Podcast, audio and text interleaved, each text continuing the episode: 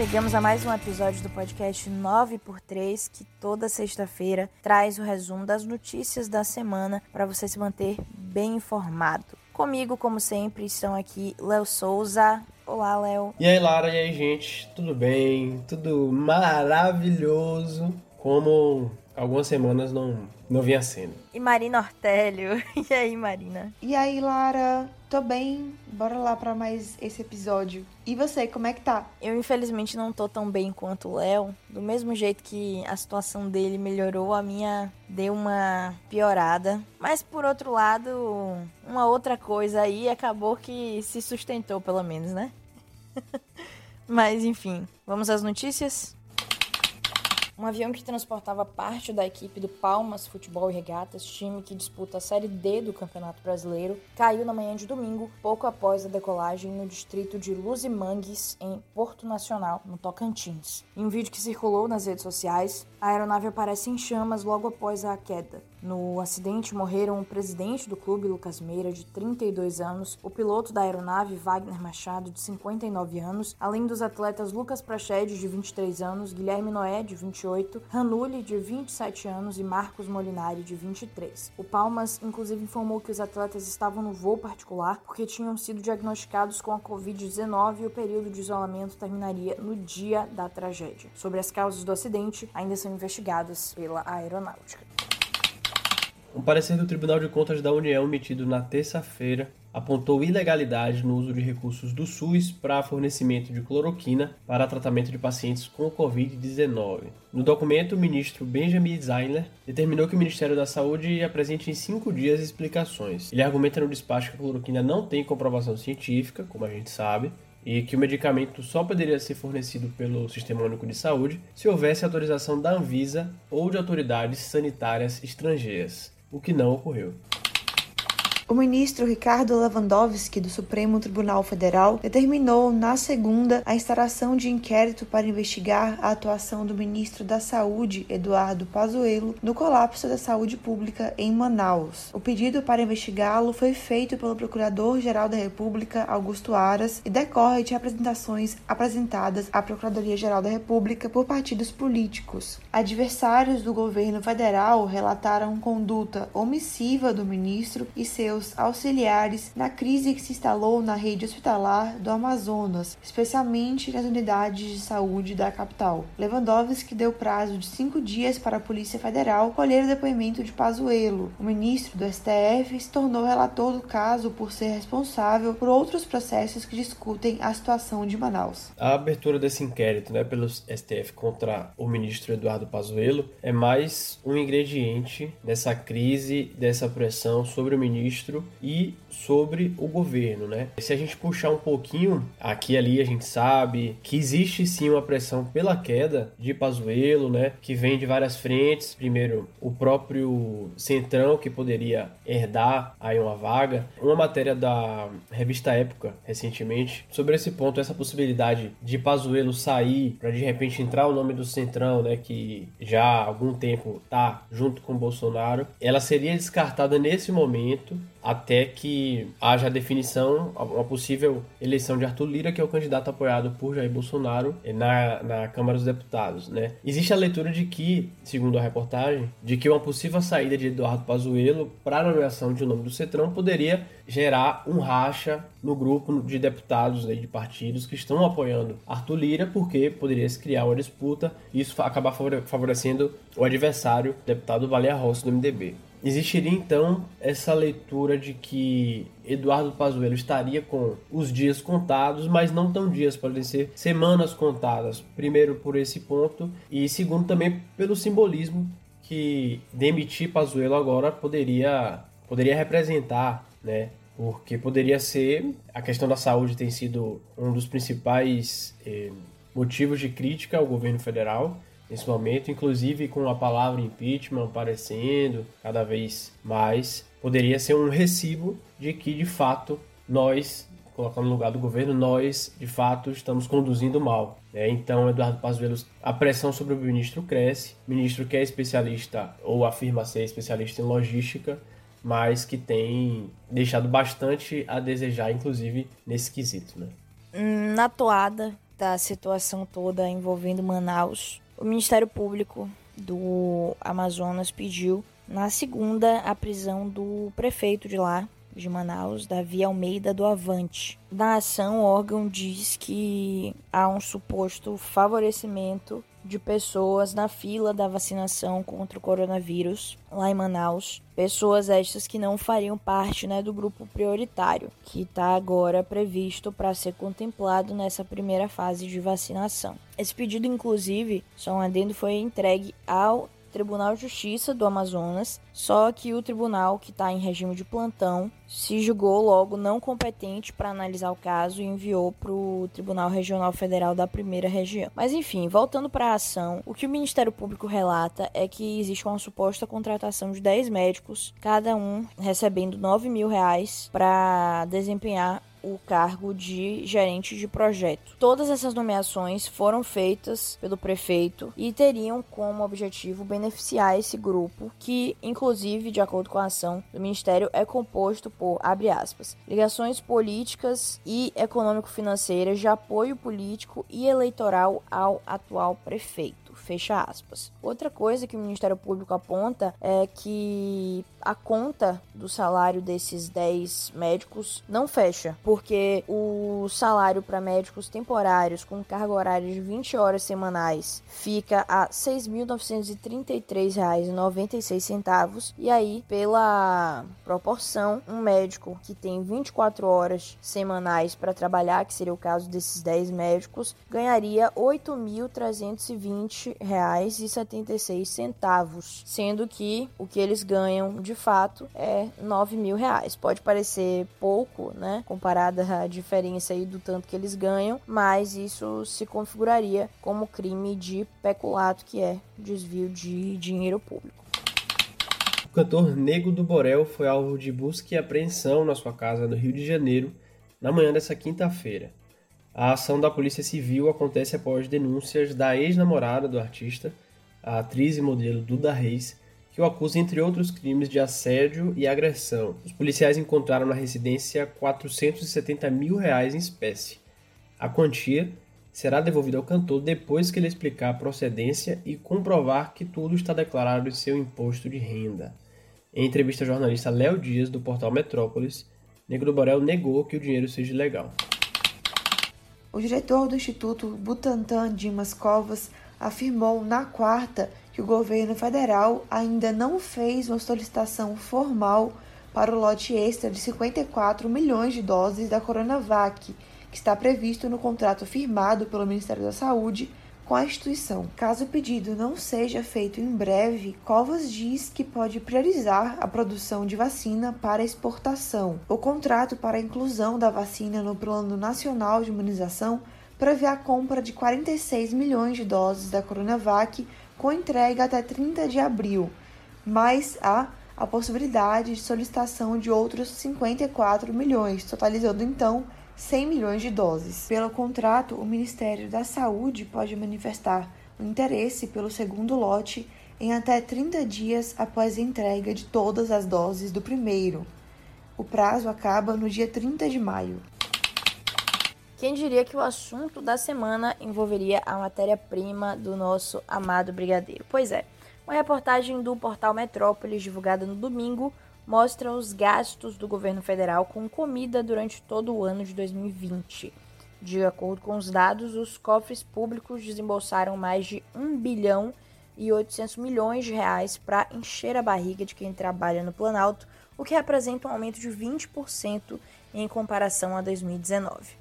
Vários itens da lista de compras causaram polêmica, mas um teve o maior destaque. O governo gastou 15 milhões 641 mil 777 reais e 48 centavos em leite condensado.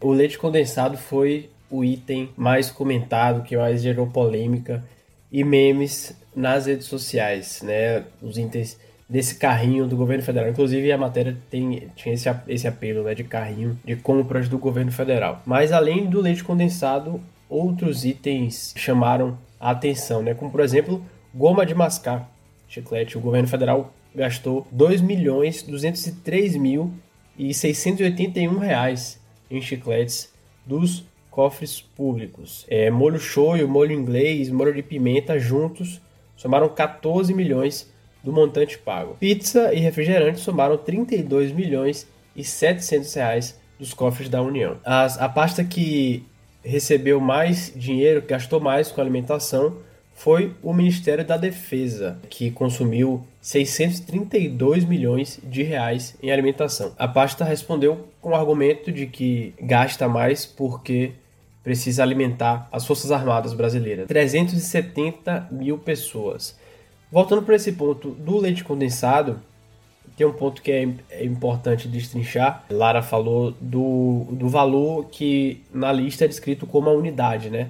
De mais de 120 reais. Isso deixou muita gente escandalizada, porque a unidade do leite condensado por esse valor, se para muita gente esses super valores já causaram estranheza, se fosse isso por uma lata de condensado, aí meu amigo, já seria realmente demais. A resposta do governo quanto a isso é de que o que está descrito como unidade é uma caixa, não só com leite, condensado. Fazendo uma rápida pesquisa de Google, a gente vê que essas caixas vêm com mais ou menos 20, mais de 20 unidades mesmo de leite condensado. Fato é que gerou muito meme. Não lembro qual foi o último, último fato assim do governo que traz bastante polêmica, que gerou tanta resenha assim nas redes sociais. Bolsonaro defendeu atacando, né? Ele optou por atacar a imprensa como uma forma de responder a essa repercussão, esses memes também gerados pela nota do site Metrópolis. Em um almoço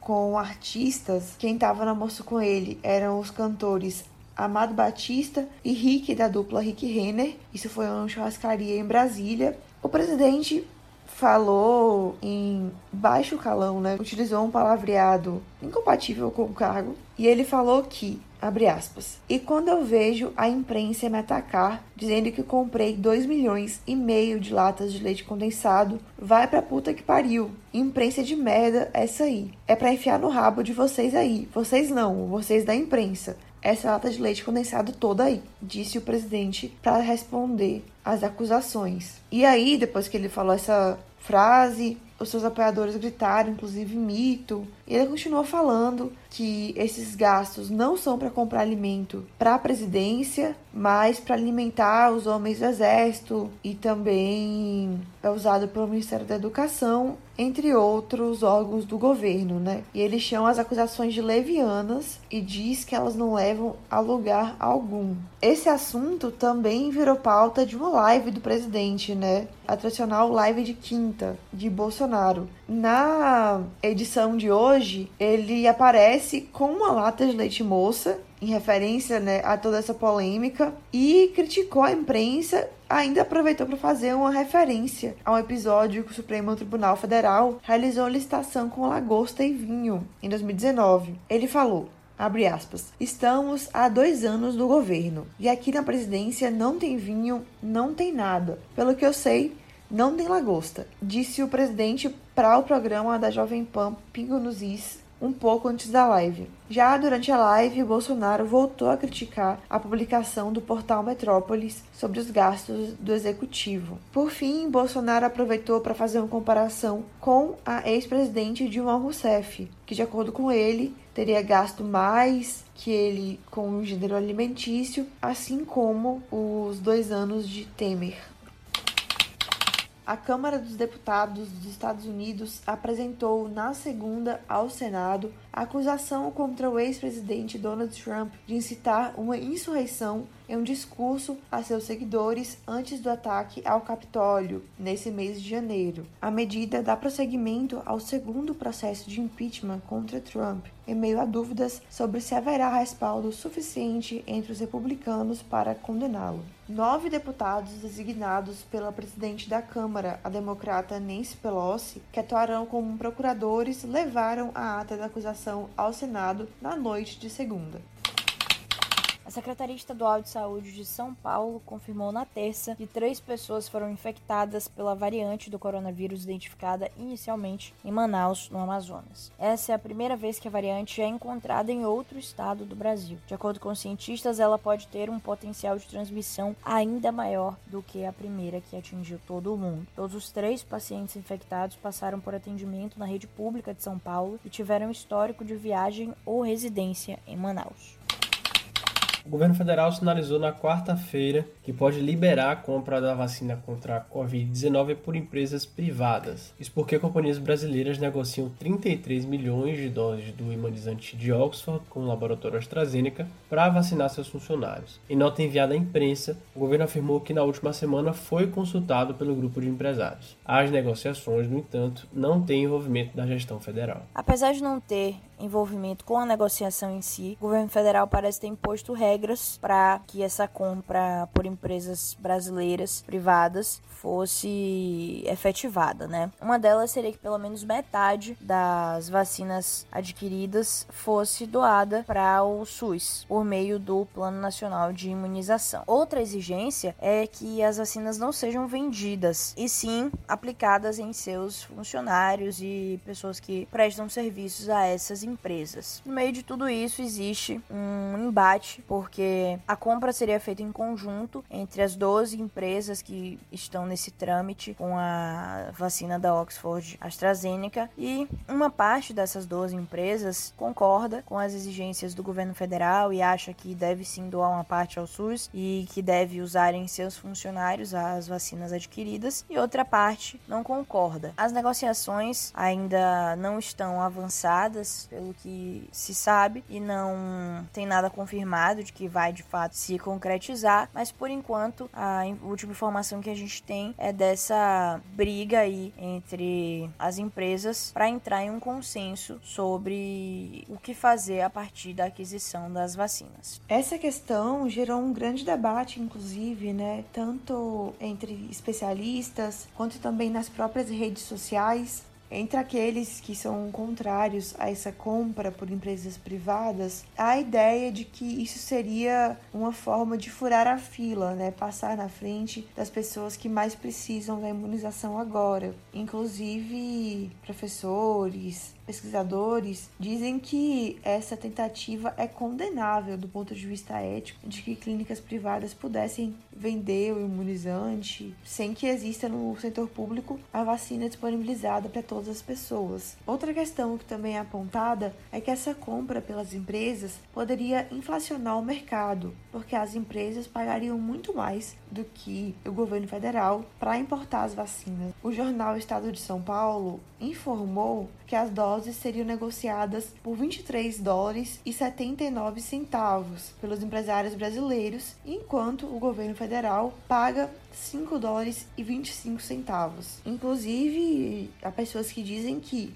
esse incentivo do governo, do presidente, né, para a compra da vacina, a compra privada da vacina, faz com que o governo se omita de uma política pública que ele tem a obrigação de fazer. Essas vozes, entretanto, não são uníssonas e até o campo dos especialistas tem ideias diversas, né?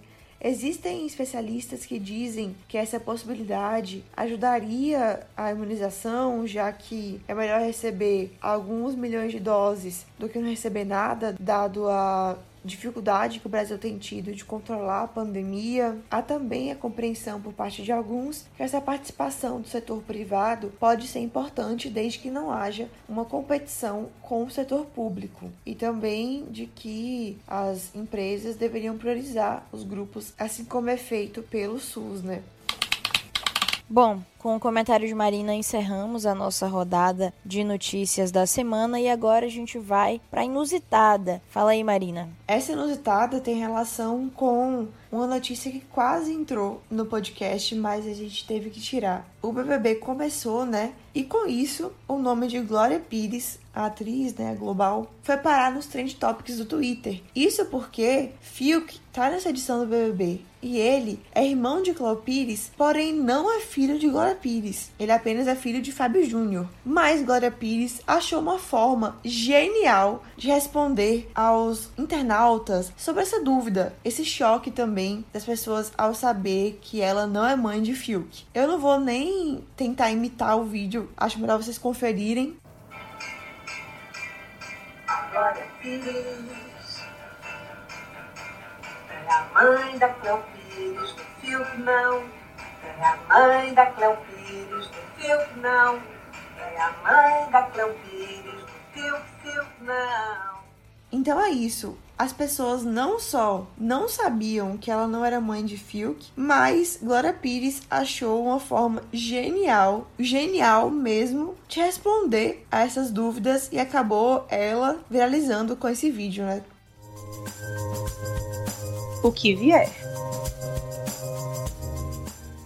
Aqui estou eu novamente para falar mais uma vez de uma série, gente, mas essa série eu tava pensando, assim, tá brigando por vaga no G3, viu? Porque, assim, o G2 ainda é muito difícil. Breaking Bad e acho que Narcos em segundo e tal. Mas o G3 ela tá, tá buscando, viu? Não tô nem na metade, comecei essa semana. Peak Blinders, não sei que dia foi, mas assim, eu tô viciado, velho. Eu nunca mais tinha rolado assim de você, sabe? Tipo, você tá trabalhando, você tá ansioso para assistir, sabe? Tá rolando isso. Muito, muito boa a série. Tô gostando muito e tal. Tem bastante violência para quem se importa com isso, né? Às vezes acha uma coisa forte e tal. Mas não acho que seja aquela coisa exagerada, enfim.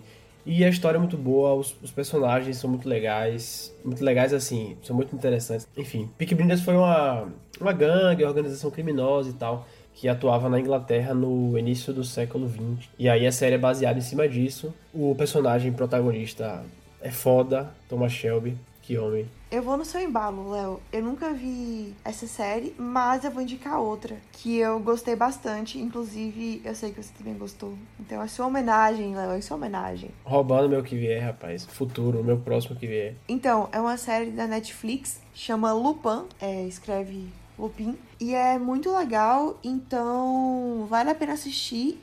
E para quem não gosta de ficar maratonando assim, é melhor ainda porque é bem pequenininha. A série tem cinco episódios. Ela te prende assim porque conta a história de um cara, traz um suspense pra gente saber o que aconteceu, com um crime que acontece lá no Louvre. E também é legal que passa na França e é em francês. E aí dá pra ver as coisas todas acontecendo e o povo fazendo confusão em francês. Enfim, super indico. Mas realmente é eu assisti assim, rapidinho, assim, na noite, é, é muito curta. E, tipo assim, eu fico com a sensação, sabe quando você fica órfão da série assim, tipo assim, e agora? Eu fiquei meio assim. Eu ia indicar uma série também, mas esses dias eu tava pensando em como a Netflix precisa parar de lançar coisa.